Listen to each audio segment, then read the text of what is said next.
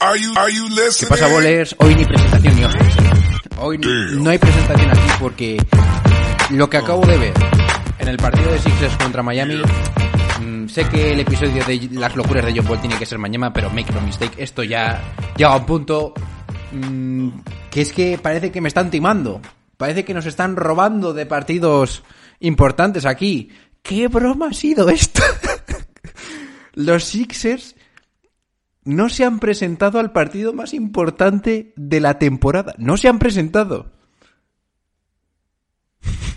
bueno, realmente creo que no le estoy dando suficientes props a Embiid por haberse presentado, que es el único que viene a pelear todos los días a la cancha, incluso con tres lesiones al mismo tiempo, porque parece ser, paréntesis brutal, que lo de la rodilla todavía lo tiene ahí y que puede ser incluso que se tenga que operar también de la rodilla.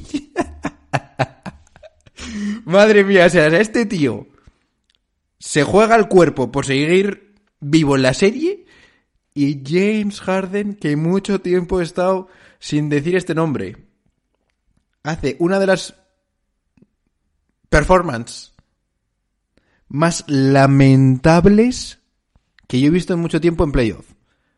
No wonder, macho. No wonder el Maxi quiere reventarle la puñetera cabeza al, Harden. Madre mía. Oye, mm, tengo aquí las highlights que las estoy volviendo a ver. El tercer, el tercer cuarto y el cuarto cuarto, que sí que me los he visto enteros. Eh... o sea, que no parecía un partido de playoff. Eh. Hay un par de, en el tercer cuarto, hay un par de robos de balón, buenos robos, de te doy el balón y me da igual lo que hagas con él. Por parte de, por parte de Filadelfia, bochornosos, eh bochornosos. James Harden en la primera parte le pita una falta, no sabe qué hacer con su vida. O sea, lo más lamentable que he visto en mucho tiempo en un partido de playoff, ¿eh? te lo digo en serio. Es que el partido en el tercer cuarto, cuando me lo he puesto, digo, eh, coño, vamos a empate, esto va a ser un showdown y va a ser un partido épico, pero no, no.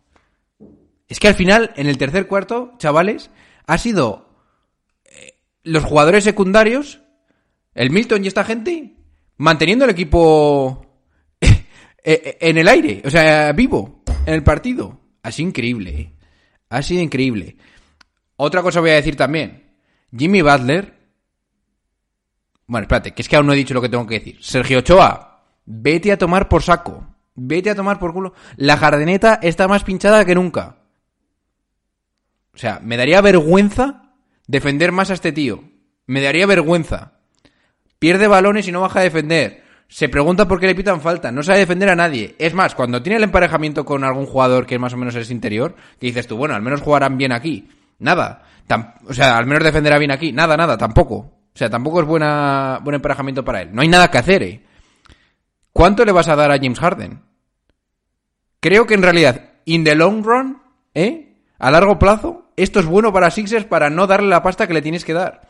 Pero vamos, que yo ahora mismo veo a Harden eh, aceptando el contrato. Eh. Es que con qué cara vas ahora a la mesa de negociación siendo su agente. ¿Con qué cara vas? ¿Qué, qué pides? ¿20, ¿20 millones cuatro años? O sea, cada año. Que yo creo que sería lo justo ahora mismo para él. Eh. Que make no mistake, es lo justo para él. Madre mía. Macho, me da la sensación, en serio os lo digo, ¿eh? me está dando la sensación que no estoy suficientemente mmm, hypeado por el partido de Miami, que evidentemente ha jugado como un verdadero equipo campeón, campeón del este, te lo digo en serio. Ya veremos lo que pasa con Milwaukee, pero bueno, suponiendo que pase Milwaukee, que va a pasar Milwaukee. Pero vaya, ha jugado como un campeón, que ya ha sido campeón de la conferencia este, y Jimmy Butler, para mí, no sé si tengo que decir la palabra constatar, pero quien dude más de este tío, que se vaya a tomar algo. Y encima me ha gustado bastante que el tío sabe apreciar el esfuerzo que ha hecho Joel Embiid y dice que no tiene más que love para él. Pero vaya, ha habido un momento en el cuarto cuarto, es que me estoy acordando ahora, ha habido un momento en el cuarto cuarto, cuando quedaban cinco minutos y tú sabías que se estaban jugando todo, que, que tenían que ir a hacer faltas o por lo menos a forzar valores y tal, que además ha metido un triple Vincent y todo esto, que digo yo, se acabó, ¿sabes? Haciendo así con los brazos, se acabó. Esto es una... Corta ya, ¿eh? O sea, es que ha sido lamentable. ¿eh?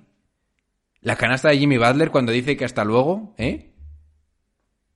Ha sido de las cosas más lamentables. ¿Por qué le pasa esto a Filadelfia? Cada año es lo mismo, ¿eh?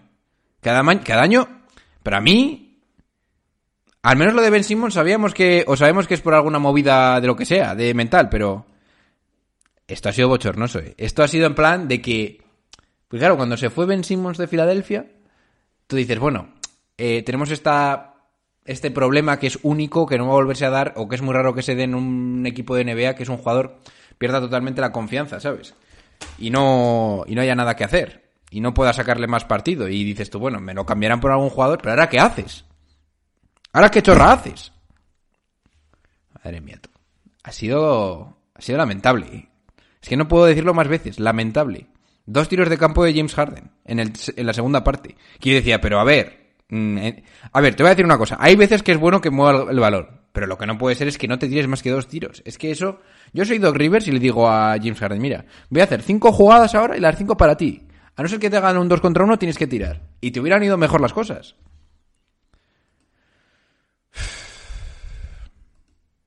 Ha sido horrible. Ha sido horrible. Ha sido horrible y lo sabéis. Y es que yo creo que a partir de ahora... Mira, voy a deciros las cosas como las pienso. La cagada de, de los Nets fue cagada brutal, pero al menos se compitió todos los partidos. Pero es que aquí, en los dos primeros partidos ni te presentas. En el último, más importante, tampoco te presentas en la segunda parte. No sé. Esto para mí es más bochornoso que los Nets. Sergio, eres imbécil. Así en tu cara, ¿eh? Oye, que además había sacado las estadísticas para, para que tengáis un poco de perspectiva con cómo ha ido, sobre todo cómo ha, ido, cómo ha jugado un jugador. Jimmy Butler, en 37 minutos en pista, más 10 con él, 27 puntos, 5 asistencias, 7 rebotes. Bama de Bayo, 16 puntos, 7 rebotes, 2 asistencias. Para mí ha jugado bastante bien Max Strauss, Max Strauss en este partido. Creo que se tiene que acabar convirtiendo en ese... Al menos les parece un jugador sólido, ¿no? Y para lo que quieres en Miami, que es esos carretones y salir tirando en la cabeza de la bombilla, que hacen muchas jugadas para Hero, para Duncan Robinson antes y tal, yo creo que te vale. Y además no tienes debilidades defensivas. Por destacar algo malo, Tyler Hero muy mal.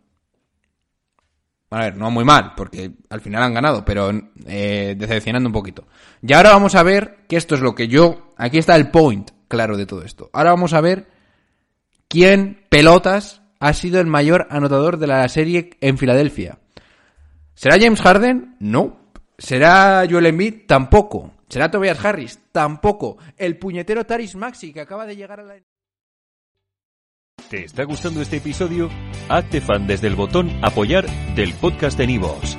Elige tu aportación y podrás escuchar este y el resto de sus episodios extra. Además, ayudarás a su productor a seguir creando contenido con la misma pasión y dedicación.